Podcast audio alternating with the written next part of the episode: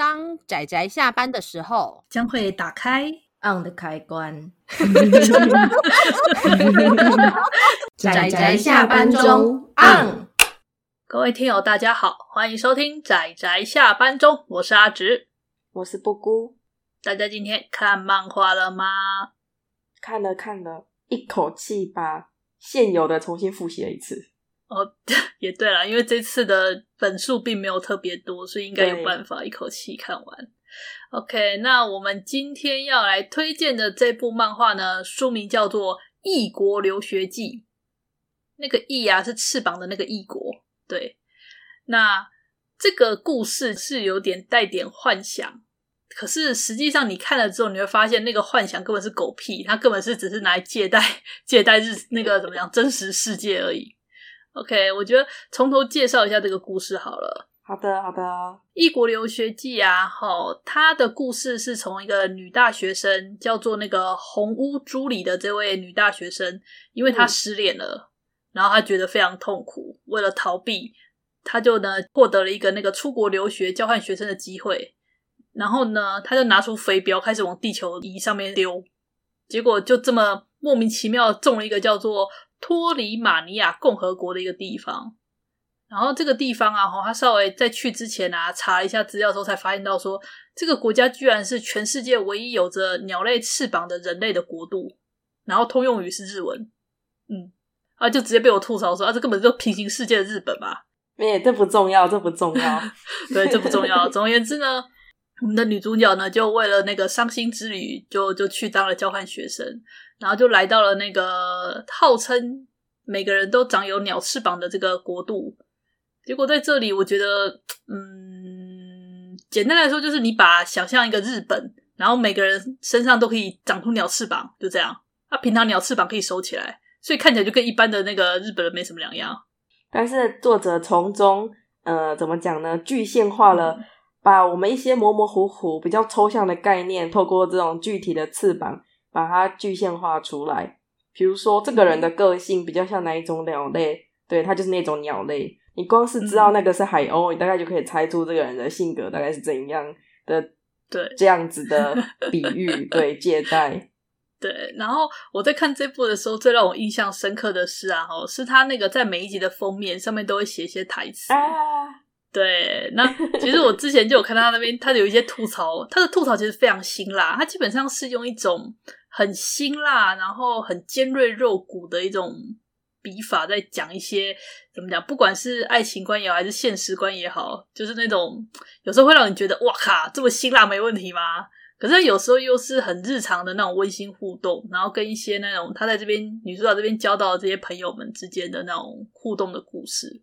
我觉得以现在的话来讲，可能是怎么讲呢？比较闹的这种作品，对，比较闹。嗯，然后就大家很热闹，然后有些东西实在是有点扯，但是这种巧合性的就是它的乐趣所在。但在这种很闹的之中，你会发现有很多可怕的，我们不能细细思考的东西。它基本上本质是个很大人的作品，作者很敏锐啊，很敏锐才可以写出这么辛辣的作品。对，但太过敏锐了也不是什么好事哦。我好像听到作者一边在画，然后他的心之声。对啊，那边吐槽说，纵使有鸟翅膀，也没有梦想啦。对啊，你背上有羽毛，有鸟翅膀，但是我们呃出国旅行还是会坐飞机哦。好现实哦！啊，不然呢？你的你有脚，你会直接走去就是别的国家吗？没有啊，不会啊，是坐飞机去啊。对啊，我觉得就这种吐槽超棒的，故事中就是充斥着这种各式各样的这种、啊、怎么讲，非常辛辣的吐槽方式。对啊，有翅膀感觉很自由嘛，对不对？哪里都可以飞过去。不是哦，嗯、我们有禁止飞行的区域哦，还有飞行速度限制的区域哦。对，天哪，好合理哦，一点都不梦想，完全没有梦想的，甚至还有人说翅膀碍事这种这种想法。对，不过里面除了这种处处各种怎么讲，展露出作者他辛辣一面的这种地方，它里面的那些配角们的互动我也很喜欢。例如说那个两男一女青梅竹马。啊，对，这三个人的戏份很重了。有一段时期，我甚至觉得，等一下他们是不是盖过了就是平淡的男女主角两人？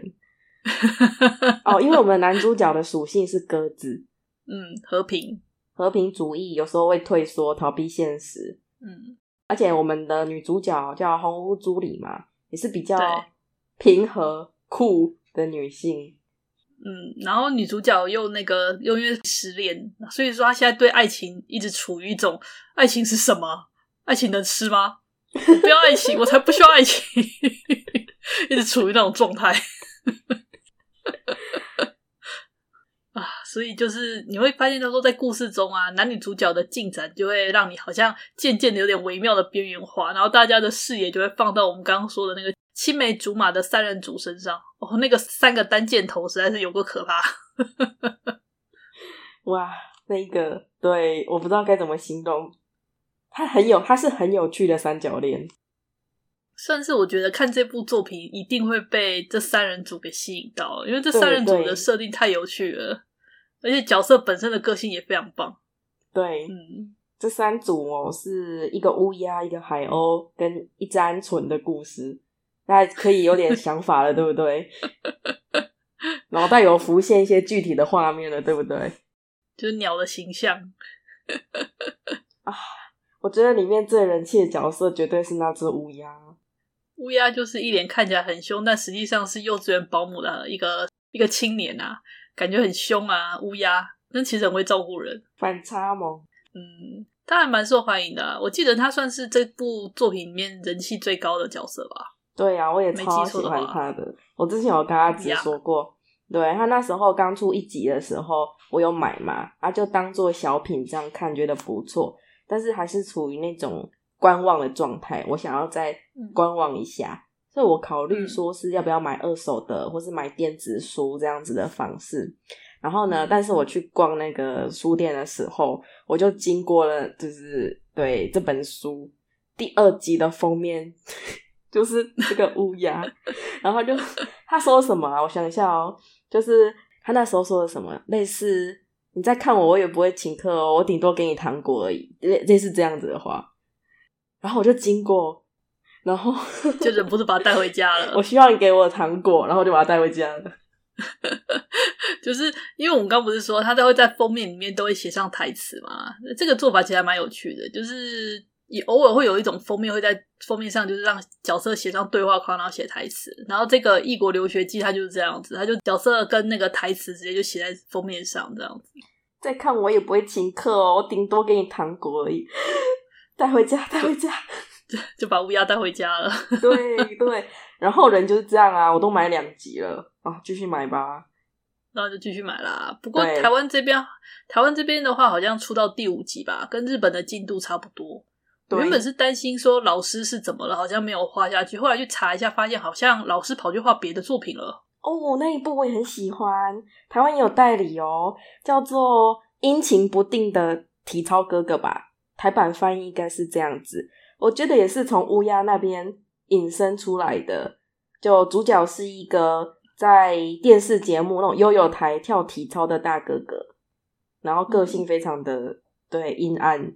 但同时又要当体操大哥哥，那同时又很阴暗。这部有动画化哦。那时候我有我漫画没有看完，但我有去看动画。我再看个三集，我就铩羽而归。铩羽而归，太可怕了！为什么？就是我心剧痛，作为一个社畜，我心剧痛。然后我要休息一下，对，再看。就是作者的辛辣，就是一样对现实的那种辛辣表露无遗啊。对呀、啊，异国留学记还是勉强算是大学生们的故事，虽然大部分的情况都不在校园，但主题是爱情嘛。对，所以我还可以接受。但阴晴不定的体操哥哥，就是社畜们的故事了。好恐怖哦！社畜看了心有戚戚焉。可是就像是异国留学记这样子嘛，之前阿紫有说，其实会有一些比较温馨、温暖的东西，嗯、就是他在很闹的过程中，嗯、你会发现，天哪，这也太辛辣、太敏锐了，我不想再看下去了。然后你就看着看着，笑着笑着就哭了的这种类型。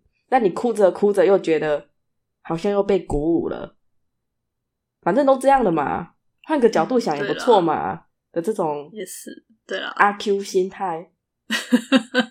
所以阴晴不定的体操哥哥就是这样子，人生都这样子了，也行啊。其实还蛮豁达的，啊，换个方式想的话，对，对，所以我还蛮推荐大家看的。所以他用鸟人，我也觉得很有意思啊。它里面其实有一段点题哦，他不是说了这个世界嘛，对不对？一点都不梦幻，哈，就算是鸟人，他也要遵守就是飞行速度的限制。他也是要把翅膀收起来，就是对鸟人来讲，这也是一个充满束缚的世界。但就算是在这种充满束缚的世界，鸟人也在一直摸索说适合的飞行的方式。嗯，这故事里面其实有一段是这样子有说明的点题，这样的过程算是可以浓缩这个作者的想法吧。这世界没有梦想，没有希望，没有梦幻，但还是可以活下去啦！大家加油！对啊，没有那么惨啊，没有那么惨啊。其实应该就只是说，我们人去适应这个世界，但是磕磕绊绊的总是过得去啊。大家不要想的那么那么痛苦，这样。纵使纵使怎么样，很多束缚，纵使过得很难受，但是眼睛一闭，然后酒一喝，隔天醒来，一样又是又是一条好汉了啦。我感觉听起来好好颓废哦，怎么回事？它就是一种这种颓废系，但你可以从中获得力量的神奇作品。嗯，他先把你的幻想全部打破，然后组成别的形状。对，所以我觉得《异国留学记》它它事实上是。